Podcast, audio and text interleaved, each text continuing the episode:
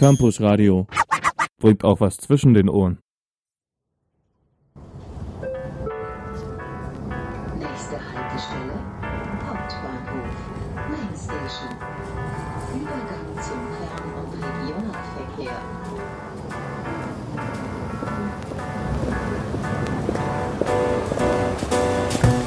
Was macht Dresden? Und vor allem, wer macht es? Wir hören zu und fragen nach. Ein Gespräch mit jenen, die Visionen haben, Veränderungen schaffen und unsere Stadt mit ihren Ideen zu einem spannenderen, besseren Ort machen. Also, let's talk, Dresden. Kein Hackbraten. Die vegane Fleischerei Dresden zwischen Hype und Hate. Ein Beitrag von Marco und Vicky.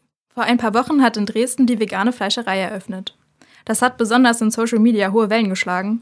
Und wie das im Internet so ist, waren Hass und Liebe nur ein Emoji weit voneinander entfernt. Wir wollten wissen, was dahinter steckt und haben mit Nils, einem der Gründer, darüber gesprochen. Wie er diese turbulente Zeit erlebt hat und warum eigentlich Fleisch draufsteht, obwohl keins drin ist. Wir treffen Nils an einem sonnigen Vormittag vor seinem Laden in der Neustadt. Er ist ein junger, entspannter Typ, trägt Sneaker, Cap und Vollbart. Typisch Neustadt, finde ich. Der Laden erinnert von innen tatsächlich an eine Fleischerei. Ein bisschen stylischer als bei der Metzgerin um die Ecke vielleicht. Es gibt eine große frische Theke, zwei Kühlschränke, weiße Kacheln an den Wänden. Das Sortiment ist auch typisch Metzgerei. Wurst, Salami, Schnitzelbrötchen, sogar Käse. Hinter der Theke hängen allerdings keine Wurstketten von der Decke, sondern Zwiebeln und Knoblauch. Darüber ein großes Neonschild. Es zeigt einen Kuhkopf, darunter steht Friends, not food. Erste Hinweise, dass hier etwas anders ist. Weil der Laden klein ist und außerdem viel Betrieb, gehen wir mit Nils in den Hinterhof. Da ist es ruhiger, meint er. An dieser Stelle müssen wir uns bei euch für die Audioqualität entschuldigen, denn im Hof war es zwar ruhig, aber dafür auch ganz schön windig. Wir hoffen, dass ihr trotzdem alles gut hören könnt. Und jetzt viel Spaß beim Interview. Ja, wir sind jetzt äh, auf dem wunderschönen grünen Hinterhof der Veganfleischerei in Dresden, direkt am Alaunpark. Und ja, neben mir sitzt Nils. Nils Steiger, stell dich mal ganz kurz vor. Ähm, mein Name ist Nils Steiger und ich bin 28 Jahre alt und ich äh, wohne Dresden und bin Gründer und ähm, auch Geschäftsführer der Veganfleischerei. Wie kam es sozusagen zu der Idee, den, den Laden zu gründen oder zu eröffnen? Ähm, die Idee kam relativ einfach. Ähm, wir selbst sind quasi die Zielgruppe, also ich bin selber Veganer schon viele Jahre und ähm, hatte mir gewünscht, dass es so einen Laden geben würde, wo es vegane Fleischersatzprodukte gibt, die vielleicht auch mit regionaler Tradition in Einklang stehen oder die nah an Fleisch ist oder an das, was man kennt. Beispielsweise sowas wie Sauerbraten oder Rollbraten oder einfach so Jankraut-Produkte, die man halt nicht so alltäglich im Supermarkt in veganen findet. Und da habe ich gesehen, dass es in London den Hoodies Vegan Butcher gibt. Und ähm, die haben quasi genau das Konzept ähm, gemacht und danach noch mit so einem Bistro und so. Und dann habe ich gedacht, okay, London ist ein bisschen zu weit, dann müsste es doch hier geben. Gab es aber auch nicht. Dann habe ich dann irgendwann gedacht, dann machen wir es einfach selber. Und äh, ja, was unterscheidet euch oder euer Konzept grundsätzlich so vom veganen Angebot in Supermärkten? Ähm, man kann natürlich erstmal vom Inhalt sprechen. Wir haben keine Konservierungsstoffe, keine Aromen, keine Geschmacksverstärker. Ähm, also wir arbeiten rein natürlich. Der Koch von uns hat es mal ganz gut gesagt, der ist kein Chemiker, sondern Koch. Das heißt, er kann auch nur das machen, was er kann. Also kochen. Wir wecken ein, dürren, trocknen, aber machen es sonst nicht anders haltbar. Das ist, glaube ich, schon mal von den Produkten her ein großer Unterschied. Ähm, auch die Produktvielfalt. Also wir haben natürlich Sachen, die es so nicht oft im Fleisch ergibt. So was wie ein Thunfischsalat, okay, das kommt vielleicht irgendwann demnächst mal. Aber wie gesagt, auch Sauerbraten, Hackbraten, Rollbraten, ähm, ungewöhnliche Produkte. Gibt es eine spezielle Zielgruppe, die vielleicht ansprechen möchtet? Ähm, wir wollen Veganer nicht Veganer machen. Also wir, das, wir sagen immer, die Veganen, die haben wir schon.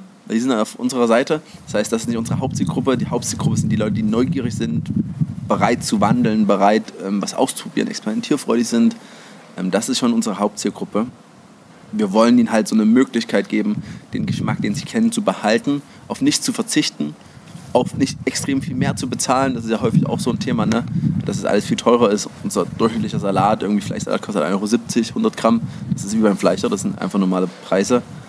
Ähm, und genau die wollen wir erreichen, also Leute, die neugierig sind und vielleicht zu einem Wandel oder vielleicht zu einer Veränderung in ihrem Kühlschrank sorgen. Gerade wenn du jetzt darüber sprichst, dass ihr auch so ein bisschen ähm, ja, neugierige Leute ähm, ansprechen wollt. Ihr habt euch jetzt für diesen Namen Fleischerei entschieden tatsächlich auch, also vegane Fleischerei. Mhm. Und da frage ich mich halt, ob das vielleicht auch so ein bisschen provozierend ist, ob es Leute vielleicht auch irgendwie abschreckt oder so. Was ist so dein Gefühl dazu? Also ich habe mal nicht wahrgenommen, dass wir jemanden damit abgeschreckt haben. Ähm, die Leute, die offen dann sind, als Veganer, Vegetarier, intelligente Bürger, die haben da keine Kritik. Ähm, auf der anderen Seite soll es natürlich ein bisschen provozieren, natürlich. Wir haben dieses Oxymoron, das da so ein bisschen sich widerspricht. Es sorgt natürlich für Publicity, es sorgt für Aufmerksamkeit und es öffnet einen Gesprächsraum. Dadurch ist es halt eine Themensetzung auf der Medienlandschaft gewesen. Ne? Also es ist schon so, dass zwei, drei Wochen dieses Thema Vegan halt dann doch in Deutschland präsenter war. Und das ist, glaube ich, gut. Und ähm, je häufiger man was merkt und darüber redet, desto mehr kommt es in den Alltag. Und das ist, glaube ich, gut. Da habe ich jetzt auch gehört, dass zum Beispiel auch so ein paar Produkte irgendwie auch wieder umbenannt mhm. werden mussten, weil das irgendwie, glaube ich, der Lebensmittelbehörde gar nicht so gepasst hat oder mhm. dass das irgendwie rechtlich nicht okay war. Ja. Wie war das? naja, also das, genau, das war so und ähm, die haben dann gesagt, nach diesen, ähm, es gibt ja verschiedene Rechtsgrundlagen, es gibt da ganz viele Sachen, die miteinander wirken und wir haben das jetzt einfach mal gucken, ob das jetzt so bleibt, so gemacht, dass wir einfach alles negiert haben. Also wir haben jetzt keinen Hackbraten, keinen Sauerbraten, keinen mhm. Rollbraten, keinen Gulasch, keine Sojanka. Also wir haben jetzt einfach, weil das war, wir saßen da beim Gespräch dem Gesundheitsamt und haben so drüber geredet und haben gesagt, na was ist denn, wenn wir da einfach sagen, keinen? Und dann schauen sie uns an und sagen, naja, hm, komisch, ja, ja, können wir glaube ich nichts machen. Gut, dann. Jetzt habt ihr so einen schlauen Weg drumherum gefunden erst. Ja, wir haben einfach gesagt, kein Hackbraten. Ist ja auch kein Hackbraten. Also, äh, damit täusche ich ja keinen Verbraucher. Ne? Mhm. Also der Verbraucher kauft ja ganz offensichtlich keinen Hackbraten. ja. Also damit, es ist ja, also da, wir täuschen ja niemand. Ähm, und dann gab es ja auch Reaktionen so von, glaube ich, Fleischereifachverband, auch ich glaube mhm. aus anderen mhm. äh, EU-Staaten. Ähm, und glaubt ihr, dass ihr die jetzt so ein bisschen beruhigt hat oder meinst du, die regen sich trotzdem noch auf? Ich glaube, die, die sich aufregen, werden sich immer aufregen. Mhm. ähm, ich glaube, also ich glaube, die Menschen, die in einem Fleischerei-Fachverband sind, werden wahrscheinlich zum großen Teil lange auf ihrer Meinung beharren. Es gibt sicherlich Leute, die offen sind, die der Zukunft zugewandt sind, die da bereit sind für eine Transformation. Ich denke, das Gewerk und das äh, Handwerk, der Fleischer ist schon ein eher traditionelles und hat so die bestimmten konservativen Werte da und ähm, das bleibt dann wahrscheinlich auch so. Du, die haben dann vielleicht auch sogar zu Recht oder einfach nur Angst auch um ihre Kundin, dass ähm, sozusagen dann alle nur noch vegane Fleischersatzprodukte essen? Jedes Jahr gibt es eine Fluktuation an Fleischern, also es wird jedes Jahr weniger. Also mh, mm, zu Recht haben sie Angst um ihr äh, Unternehmen oder ihre, äh, ihr Handwerk. Aber ich glaube, das liegt halt auch in der Sache an sich. Ne? Also Klimawandel und ähm, die Folgen daraus, die treffen irgendwann jeden. Also vielleicht nicht heute, vielleicht auch nicht in zehn Jahren und vielleicht auch noch nicht, wenn der Kipppunkt erreicht ist, aber irgendwann wird es halt alle betreffen. Und ähm, ob dann die Leute noch graue Mengen an Fleisch kaufen, das wage ich zu bezweifeln. Ähm, also zumindest Fleisch von Tieren, also ob das jetzt aus Bioreaktoren kommt oder wie auch immer. Es kann ja echte Fleischzelle sein, so wie es in Israel ähm, ja schon erforscht wird und jetzt auch in Berlin. Also es kann ja echtes Fleisch sein. Es wird halt dann aber nur wesentlich besser für Umwelt und Tier sein. Ähm, könntet ihr euch vorstellen, sowas dann bei euch auch zu verkaufen? Es kommt darauf an, wie es produziert wurde. Also man kann ja aus verschiedenen Gründen vegan werden. Es ist ethisch, moralisch, es kann aus gesundheitlichen, egoistischen, was ja nicht schlimm ist, egoistisch jetzt nicht ähm, negativ besetzt, sondern aus eigenmotivierten Gründen sein. Es kann aus dem Grund sein, dass ich Tierwohl schützen möchte. Bei uns ist Tierwohl schon ein wichtiges Thema. Das heißt, wenn es jetzt künstliches Fleisch ist, wofür Tierzellen entnommen werden, dann würden wir es nicht verkaufen.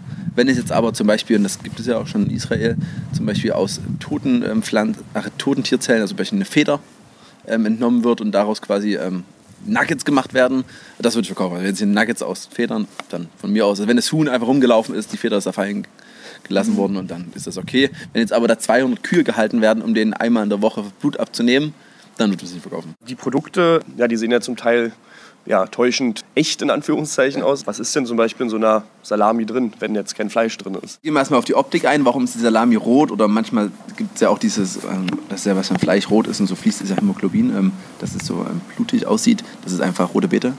Ähm, relativ easy erklärt. Dann, was macht die Konsistenz aus?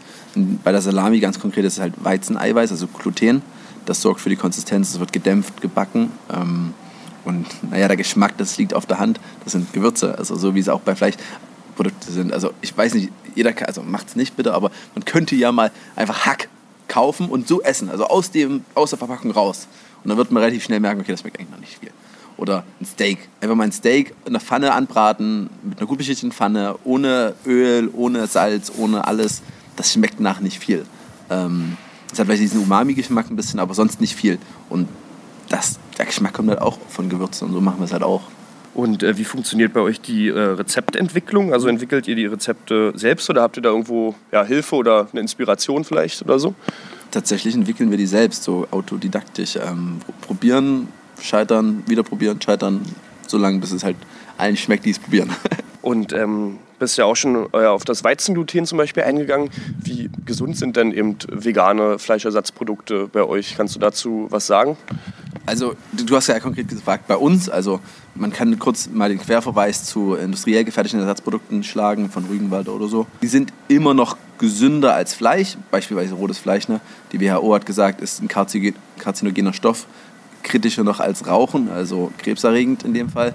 Ähm, also selbst die WHO weiß mittlerweile, eine vegane, vegetarische Ernährung ist der fleischbetonten Ernährung oder auch eine omnivoren Ernährung zu präferieren. Also generell immer noch besser Fleischersatzprodukte als Fleischprodukte. Auch Fleischprodukte haben Konservierungsstoffe und Geschmacksverstärker.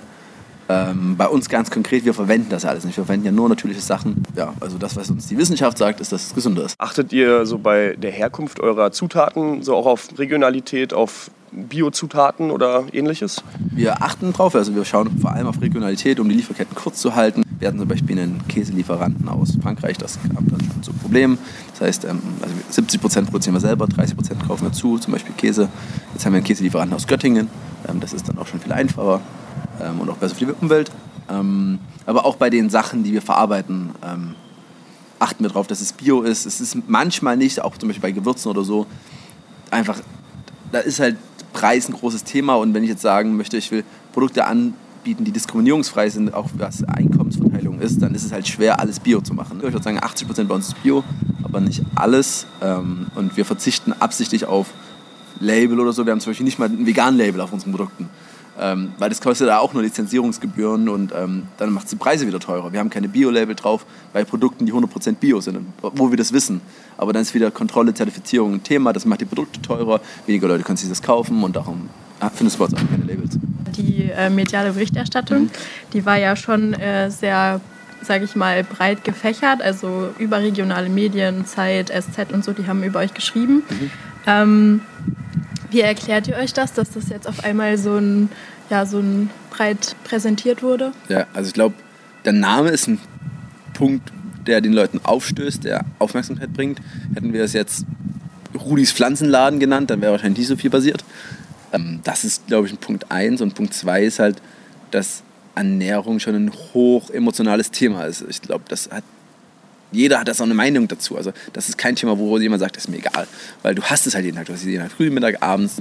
Dann hast du natürlich noch die Verknüpfung mit Wertebewusstsein. Ne? Also Steaks sind sehr männlich und so archaisch, wenn ich so ein Steak kaufe. Und das ist natürlich alles aufgeladen. Und ähm, da kritisieren wir jetzt plötzlich und sagen, ey, das ist vielleicht nicht ganz gut, wenn ähm, sich ähm, ja, die Leute immer zum Steakessen treffen oder so.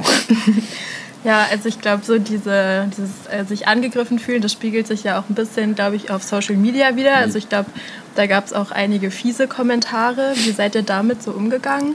Also es war uns klar, dass das passiert, dass Hass kommt und also nicht in der Art, also es kam da wirklich sehr viel Hass.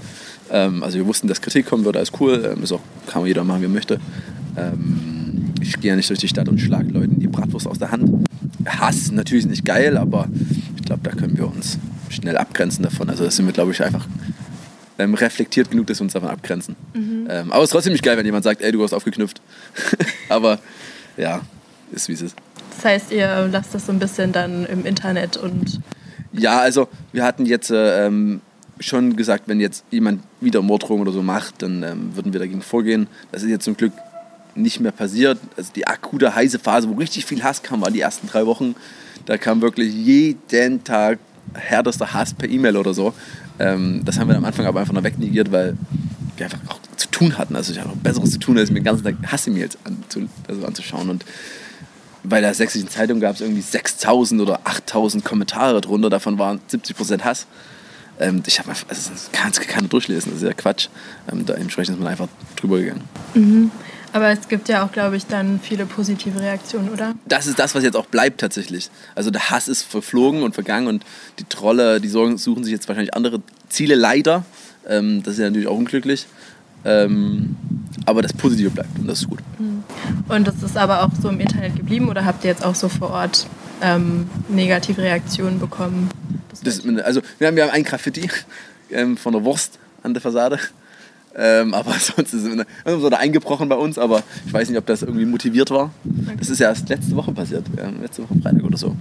Ähm, kann, vielleicht war es motiviert, was vielleicht war es nicht motiviert, ist ja auch egal, vielleicht ist es auch Beschaffungskriminalität. Es ist im Internet geblieben, so weit, also im größten Teil und ja. Wenn, ey, wenn jemand herkommen möchte und sich mit uns streiten, sind wir auch da zum Streiten. Also, ist auch okay. Mhm. Habt ihr irgendwie spezielle Pläne oder Ziele für die Zukunft? Wollt ihr vielleicht äh, noch ein zweiten Laden aufmachen oder, oder erstmal, seid ihr erstmal ausgelastet mit diesem?